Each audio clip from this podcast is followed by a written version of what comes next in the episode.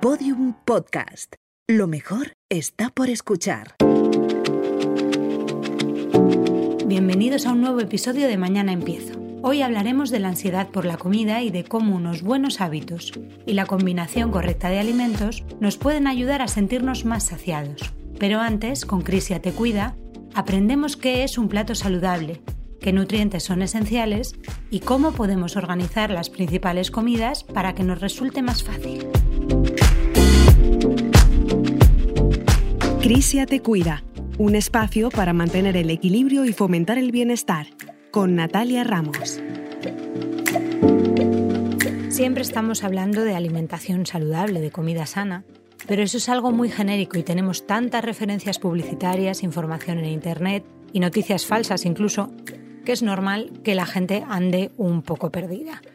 Natalia Ramos es responsable del equipo de nutrición de Angulas Aguinaga. ¿Qué tal? Hola Elia, muy bien, espero que tú también. Así en general, ¿de qué hablamos cuando hablamos de un plato saludable, Natalia? Pues el plato saludable en realidad es un diseño eh, que elaboró un grupo de expertos en nutrición de la Escuela de Salud Pública de Harvard. Eh, este modelo está basado en la evidencia científica más reciente y pretende servir como guía para diseñar comidas saludables y equilibradas. El mensaje principal del plato saludable es enfocarse en la calidad nutricional de la dieta y divide el plato en tres sectores para que sea muy visual. En primer lugar, la mitad del plato lo formarían verduras y frutas, incorporando una gran variedad y color al plato. Otro cuarto del plato lo llenaríamos de cereales y granos integrales, por ejemplo arroz integral, quinoa, avena o pan y pasta integrales, y aquí estarían también en este cuarto las patatas. En el otro cuarto restante del plato lo completaríamos con proteínas, pues de pescado, carnes magras, legumbres, frutos secos y además utilizamos grasas saludables como la del aceite de oliva virgen extra y para beber pues añadiríamos agua, té o caldos. Natalia, ¿el tamaño de las raciones es importante? En cuanto al tamaño de las raciones, tenemos que tener en cuenta, evidentemente, que aunque la distribución del plato saludable es válida para todos, cada persona necesita una cantidad de alimentos adaptada a sus necesidades. ¿Y nos solemos confundir en ese sentido? Pues puede ocurrir. Si bien hay un método sencillo para calcular estas cantidades y es tomar como referencia a nuestras manos. Por ejemplo, la cantidad de vegetales debe cubrir las dos manos.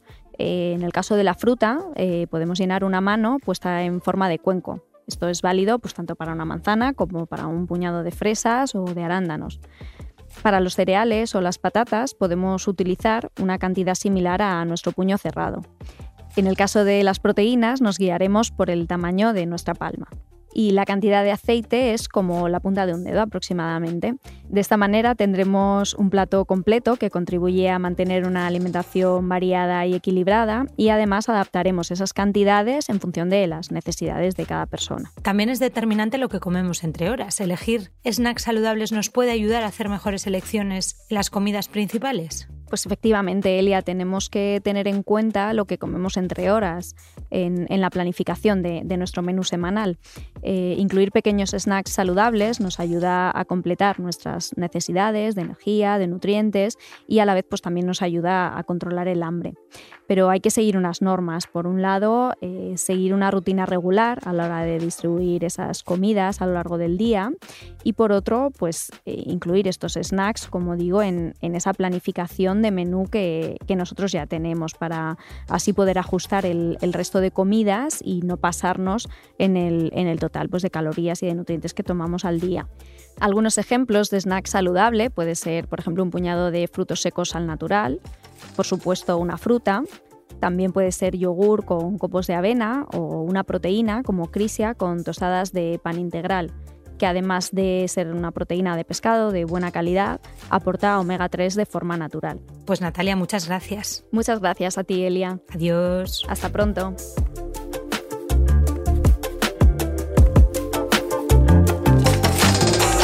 Crisia te cuida, un espacio para mantener el equilibrio y fomentar el bienestar, con Natalia Ramos.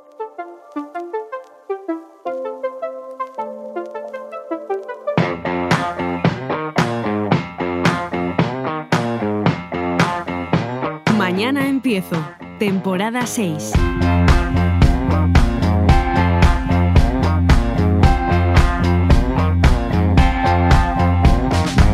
Episodio 2. Alimentación saciante y ansiedad por la comida.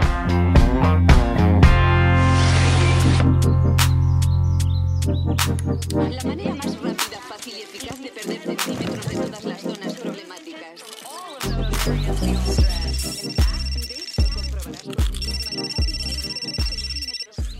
¿Sí? Hola mamá, ¿qué tal?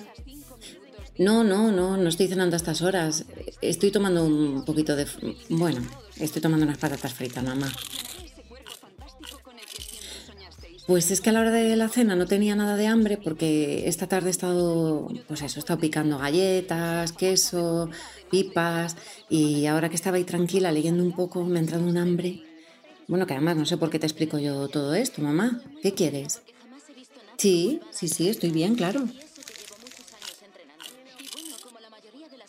Pues yo qué sé, que, que no me organizo, como cualquier cosa a media tarde, luego ya no me hago cena en condiciones y a estas horas, pues claro, me entra hambre y no, y no me sé contener, esa es la verdad. Pero vamos, que una ensaladita es lo, que menos me apetece y es lo que tenía que tomar. Eso o nada, pero pues ya sabes. Pues sí, un día unas patatitas, otro día unas pipas, otro día cereales, pistachos, galletitas, chocolate, bueno, ya así estamos. Mamá, cuando comía en casa tenía 10 años. Igual no es lo mismo, ¿no? Pero sí, sí, sí, que comía estupendamente en casa, no te digo yo que no. Bueno, venga, que duermas bien. Buenas noches, un besito. ¿Estás cansado de pasar mañana, tarde y noche preparando comidas? Seguro que te encantaría encontrar la forma de preparar tus comidas y postres en menos tiempo. Pues sí. Pues ya Algo está que me haga la comida y la compra y- y ya de paso que me cocine. Para preparar cualquier tipo de comida en cualquier Bueno, lo que está claro es que me tengo que organizar mejor el tema de las comidas, porque la verdad es que me descuido un poco y me desorganizo. Como a cualquier hora, como lo que sea, y encima es que tengo ansiedad todo el día y hambre. Es que además hago unas mezclas que no puede ser. O sea, no puedes comer jamón serrano con, y luego chocolate, que es lo que, a lo que me dedico Con este aparato podrás hacer infinitos platos de la manera más fácil y rápida. Increíble. En cualquier tamaño, ya sean cuadraditos, tiras, rodajas. ¿Qué te parece una verdura perfecta?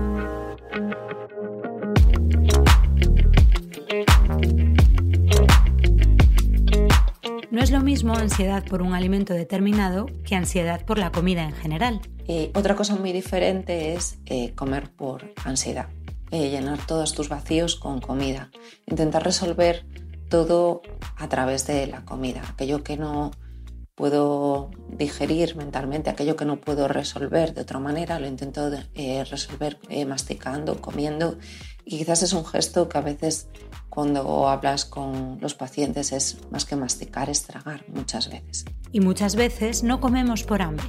sentir eh, que estás comiendo de una manera, no bajo el hambre fisiológica, sino para eh, consolarte, por ejemplo, eh, utilizando alimentos consuelo, eh, eso pues eh, en realidad mm, hay que valorarlo y tienes que buscar ayuda, debería de buscar ayuda a través de un psicólogo y también con la ayuda de un nutricionista para poder gestionar mejor sus emociones y que no sean a través de la comida. Ana Isabel Fernández Escuredo es nutricionista en el Centro de Psicoterapia y Trauma Natalia Seijo, colaboradora de Centrum Psicólogos y asesora nutricional y de seguridad alimentaria para la Junta de Galicia. En sus consultas se encuentra mucha confusión entre hambre emocional y hambre fisiológica. Hablamos de hambre fisiológica como una necesidad fisiológica de ingerir un alimento para satisfacer los requerimientos del organismo con la finalidad de obtener energía. El hambre fisiológica resulta de la respuesta para aliviar los síntomas de un ayuno prolongado. Generalmente se inicia con una sensación de desasosiego, que va convirtiéndose en una sensación de malestar que impulsa a comer. Pueden aparecer síntomas eh, psíquicos como debilidad, irritabilidad, tensión, síntomas físicos como dolor de cabeza, de estómago, temblores, etc. Y ese tipo de hambre no hay que ignorarla. Además, esta hambre fisiológica, si no se satisface, incrementa y evoluciona, llegando incluso a recurrir a un ahorro energético del organismo que va a persistir hasta el momento de la ingesta. Aparece esta hambre cada cierto tiempo, después de la última comida, y siguiendo la rutina establecida de horarios y cantidades que va marcando nuestro organismo. Por eso es muy importante establecer o regular ese ciclo hambre-saciedad a través de unos horarios para que así la sensación de hambre pues esté un poco más eh, regulada. ¿no? Es muy diferente el hambre emocional. Es el deseo consciente de tomar algún alimento en concreto. En realidad es un antojo, un deseo de comer algo.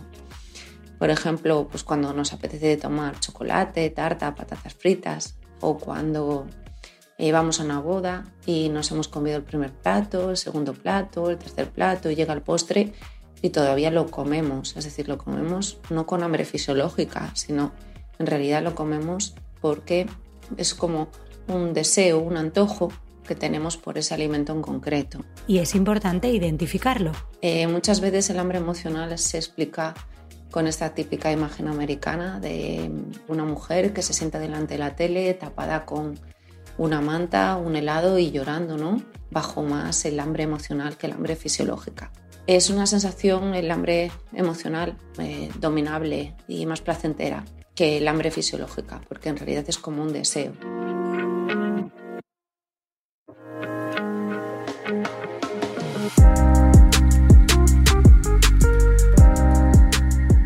¿Cómo lo distinguimos? El hambre fisiológica pues, aparece poquito a poco y la puedo postergar, ¿no? la puedo, eh, puede, puede esperar.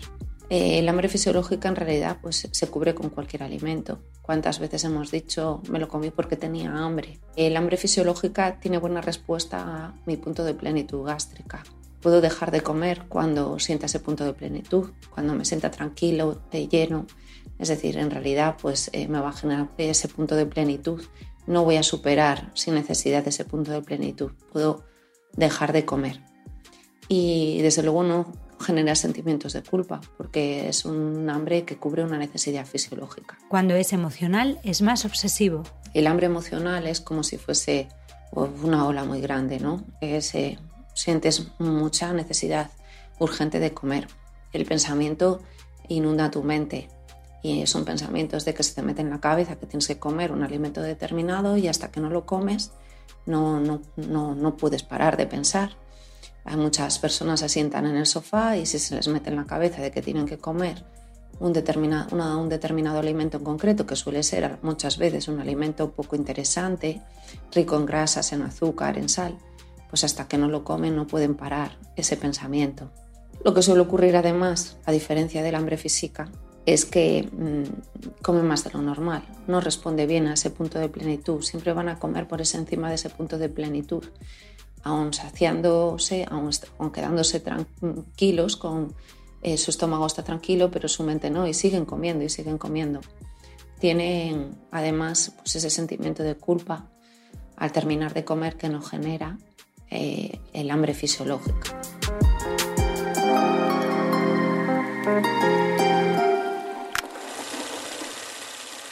Sí, ¿sabes qué? Estoy mal, pero por lo visto vos no te importa. Ay, Betty, dale. ¿Qué queremos? Betty, nada. Desde que apareció esa en tu vida, yo no existo, soy transparente. Betty, no empieces, porque no es... qué, Juani? Anda a tu mega compromiso, anda. Yo voy a estar bien, acá, comiendo helado, sola.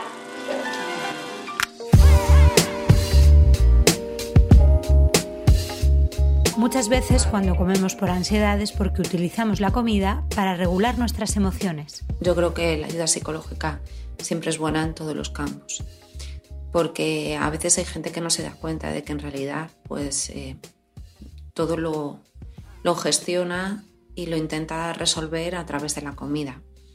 Las emociones y la comida eh, hay que intentar que no vayan tan de la mano. De manera emocional podemos comer eh, de una manera puntual todos, pero cuando utilizas la comida como único recurso para gestionar tus emociones, eso se puede convertir en un problema. ¿no? Algo tan sencillo y tan complicado como alimentarse de forma consciente. Y es así. No solo es lo que comes, sino cómo lo comes y por qué lo comes. No solo es una visión de regularlo a través de un nutricionista, sino que esto tiene que ser un trabajo conjunto entre un psicólogo y una nutricionista.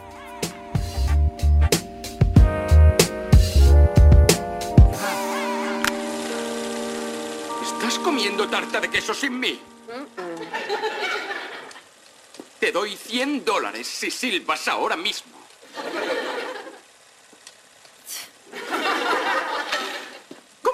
A comer tartas en mí? ¿Y qué vas a hacer? ¿Decírselo a Mónica o tal vez a Joey? No, porque tendrás que contarles lo que hemos hecho. Somos ladrones de postres, estamos al margen de la ley.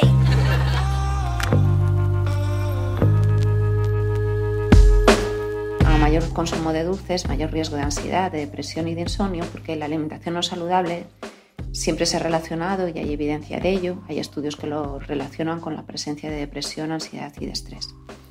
Entonces, tenemos que intentar pues, implantar una clase de la alimentación un poco más saludable, donde no haya tantas grasas, azúcares, sal, que los alimentos que introduzcamos sean de calidad. Y cambiar el chip, dejar de ver la comida saludable como algo aburrido. Para ello también nos tenemos que ayudar eh, pues, reprogramando nuestro cerebro eh, para que ese sistema de recompensa se active al comer saludable en lugar de solo activarse con alimentos calóricos. El sistema de recompensa se nutre de grasas, azúcares, sal, alimentos palatables y entonces pues tenemos que intentar que se active ahora con alimentos que son más saludables. Para ello se requiere constancia y esfuerzo. Para eso también es necesario planificarnos bien. Eh, cuando todo está planificado, pues es menos eh, problema a la hora de que haya pues eh, mucho o mucha hambre emocional. Si sabes que por la mañana no tienes tanta hambre emocional, pero sin embargo por la tarde sí la tienes, pues intenta eh, gestionar esto de otra manera para anticiparte a ese momento crítico. Y pensar en cosas que nos gustan.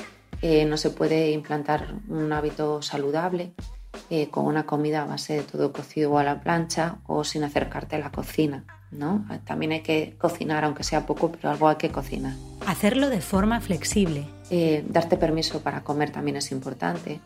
No tener una lista de alimentos prohibidos y una lista de alimentos permitidos, porque la lista de alimentos prohibidos pueden ser los que te generen cierta ansiedad. Adoptar esa actitud responsable en alimentos permitidos que a lo mejor no son tan interesantes, pero que comes pequeña cantidad y sepas capaz de parar. Y una vez más, fuera la culpa. Por otra parte, también no sentirte culpable e intentar reconciliarte con esa parte que se llama la parte glotona. Cuando te das permiso para comer, pues intentar no, eh, no castigarte por tener determinados eh, ingestas fuera de lo que no entiendes como eh, saludables. Estoy enamorada. Estoy teniendo un rollito con mi pizza. Y tú parece que estés rompiendo con tu pizza. ¿Qué te pasa? No puedo. ¿Cómo que no puedes? Una margarita en Nápoles. Estás moralmente obligada a disfrutar de esta pizza. Quiero, pero he, he engordado casi 5 kilos. Tengo esa... Esa cosa que te sale. Esa... ¿Cómo, cómo se dice? Un Michelin. Yo también lo tengo.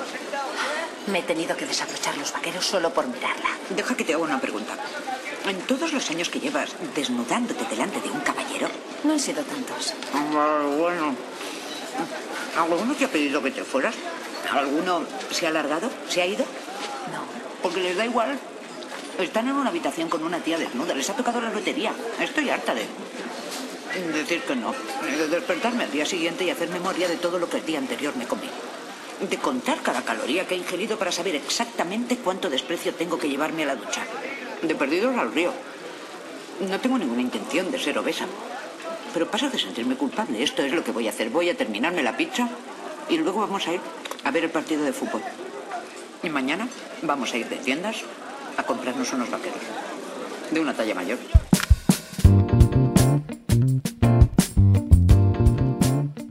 ¿Cómo se consigue esa saciedad? La clave para conseguir una sensación de saciedad es consumir pues, la misma cantidad de energía en un volumen mayor. En realidad tengo que aumentar mucho eh, el tamaño de mi plato, pero eh, que no sea eh, más valor calórico. La fibra. Para ello tengo que recurrir, pues, por ejemplo, a alimentos ricos en fibra. Pero, y cuando hablo de alimentos ricos en fibra, sobre todo fibra soluble. Fibra soluble que se encuentra en las legumbres, en las frutas, en las verduras y en los frutos secos. Pero esta combinación de esta fibra soluble requiere además eh, que vaya combinada con, por ejemplo, con agua, para que se formen esa especie de gel que ralentiza más el vaciado estomacal, que produce cierta plenitud y que tiene ese poder al final saciante y tranquilizante entre horas. El agua. Hay estudios que demuestran que eh, ingerir agua antes de las comidas también puede colaborar, ¿eh? porque genera esa plenitud gástrica que hace que luego eh, disminuya la ingesta energética total. Con lo que ha habido gente que ha regulado un poco la composición corporal a través de ingerir agua antes de las comidas. Proteínas y grasas. También es muy interesante el consumo de grasas de calidad, que también van a producir ese punto de plenitud y ralentizar el vaciado estomacal. Y también es interesante introducir alimentos ricos en proteínas como carne, pescado, huevos o lácteos en las principales comidas, porque la proteína es uno de esos nutrientes que tienen una propiedad saciante elevada. Se cree que entre las cosas que, puede hacer, pues la proteína aumenta las concentraciones de hormonas saciantes en sangre y disminuye las hormonas del hambre. También pueden ayudarnos los alimentos probióticos. Porque sí que se sabe, hay estudios que relacionan cómo está tu intestino. Si tu intestino tiene eh, una serie de bacterias eh, que son beneficiosas, unas bacterias que no son de tipo glutón, pues esas bacterias pueden mandar señales al cerebro para eh, mejorar el estado de predilección a la hora de elegir determinados alimentos. Entonces los alimentos probióticos pueden ayudar. Se llama el eje intestino-cerebro para evitar situaciones de disbiosis, se ha visto que en situaciones de disbiosis existen una serie de alteraciones en la conducta alimentaria.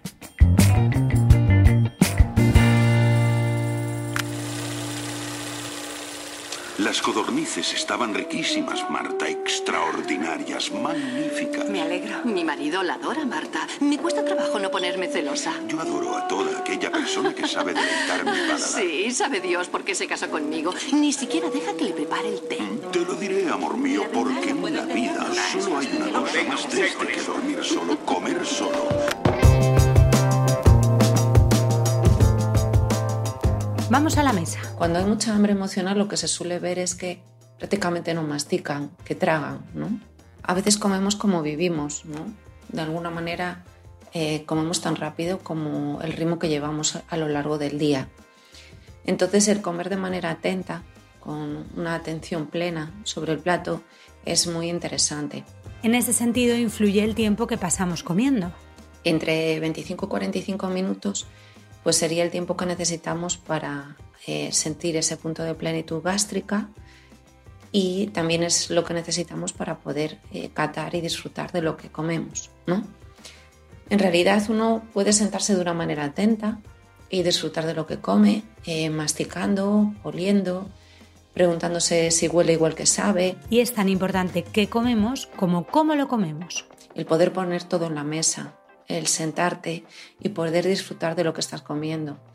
No en modo multitarea, sirviendo a los demás, levantándote varias veces, mirando el móvil, cogiendo el teléfono, incluso trabajando con el ordenador, viendo las noticias.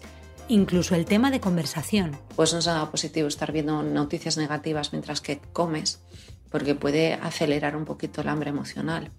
Eh, tener eh, conversaciones en las cuales, pues bueno, se pueda generar un conflicto, eh, temas comprometidos o, conflictivos y sobre todo pensar de manera negativa o anticipatoria puede hacer que, eh, pues, que te genere más ansiedad. Y aunque cueste, estar tranquilos. Hay que intentar en la medida de lo posible que sea una comida relajada. Ya sé que con el poco tiempo que disponemos actualmente para comer resulta complicado, pero solo somos capaces de percibir esa plenitud eh, con 25 minutos mínimo dedicándole a la comida. Pero cuidado, tampoco es positivo eternizarse. Luego tampoco es conveniente pasar más de 45 minutos sentados a la mesa porque ya puede sobrevenir lo que es un hambre emocional, es decir, estar expuesto a alimentos durante mucho tiempo en la mesa puede generar eh, apetito o deseo, puede influir en un deseo de comer más allá de lo que es un hambre fisiológica convirtiéndose ya en un hambre emocional.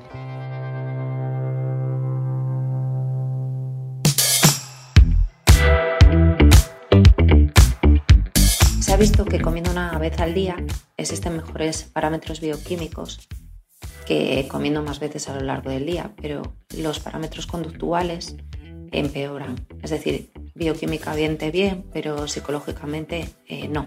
No hay un número correcto de comidas diarias. No hay una evidencia científica para cinco comidas, ni para tres, ni para dos, ni para cada cuánto tenemos que eh, decidir comer o ordenar el menú eh, a los pacientes. Pero sí que es verdad que el número de comidas al día se relega un poco a una decisión personal siempre y cuando se mejore la adherencia a seguir intentando ordenar el menú de cada día. La adherencia o lo que es lo mismo, ser constantes. Al fin y al cabo de lo que se trata es de ordenar la alimentación.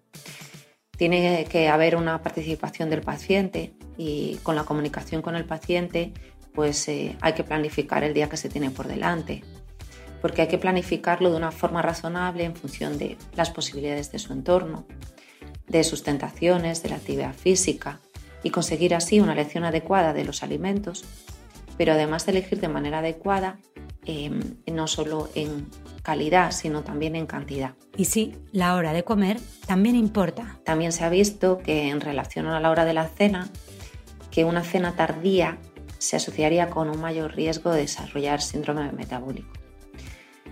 De tal manera que em, aquellos que comen de noche, dos horas antes de dormir, la probabilidad de ser obeso aumenta cinco veces, mientras que los que tienen una ingesta calórica alta durante la mañana, dos horas después de despertar, la probabilidad de ser obeso disminuye un 50%. El juego comienza en 3, 2, 1 frío o caliente? Pues sí que es verdad que una sopa o un puré frío no libera tantos aromas al ambiente como una sopa o un puré caliente.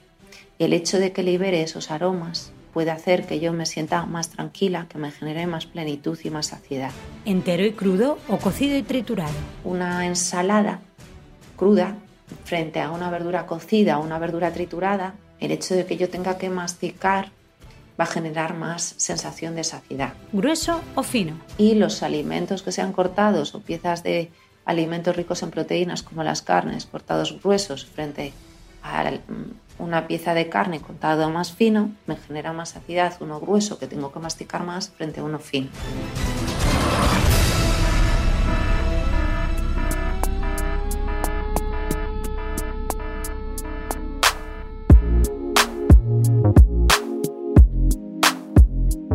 más el que comemos que el cómo lo repartimos. Depende de, está relegado un poco a la situación personal de cada uno. Que hay que intentar comer con hambre fisiológica. No tiene sentido que una persona te diga que no siente ganas de tomar nada a media mañana y que se le imponga. Que hay que intentar dejar de comer cuando sientas plenitud gástrica, que hay que evitar los atracones y que si sientes hambre entre horas, que tienen que comer pues, un alimento lo más interesante posible, eh, el hambre entre horas no se puede utilizar un poco para comer alimentos que sean poco interesantes.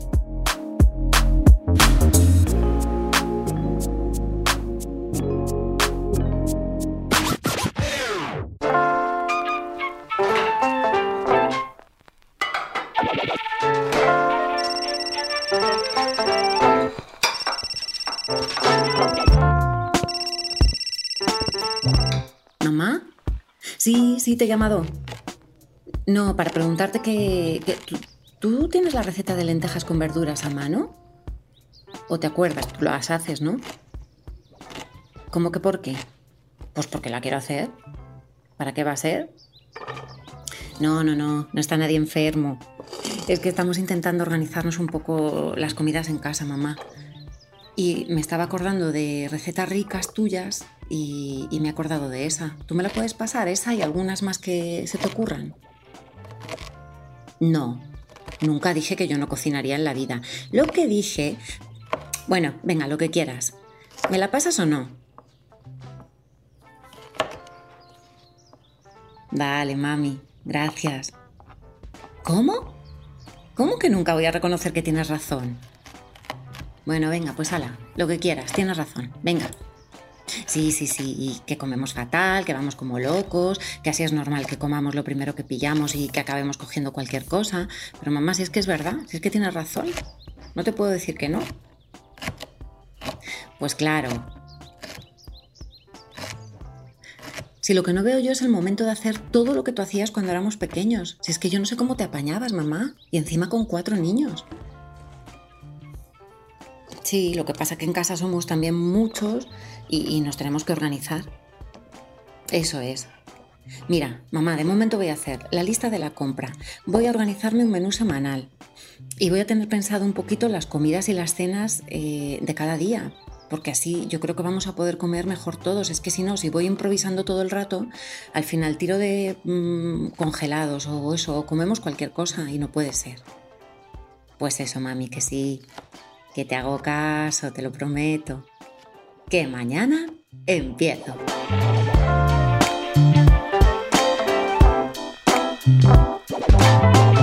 Escucha todos los episodios de Mañana Empiezo en podiumpodcast.com y en nuestra aplicación disponible para iOS y Android. También puedes seguirnos en nuestro canal de Spotify y suscribirte a nuestros canales de Apple Podcast, iBox y Google Podcast.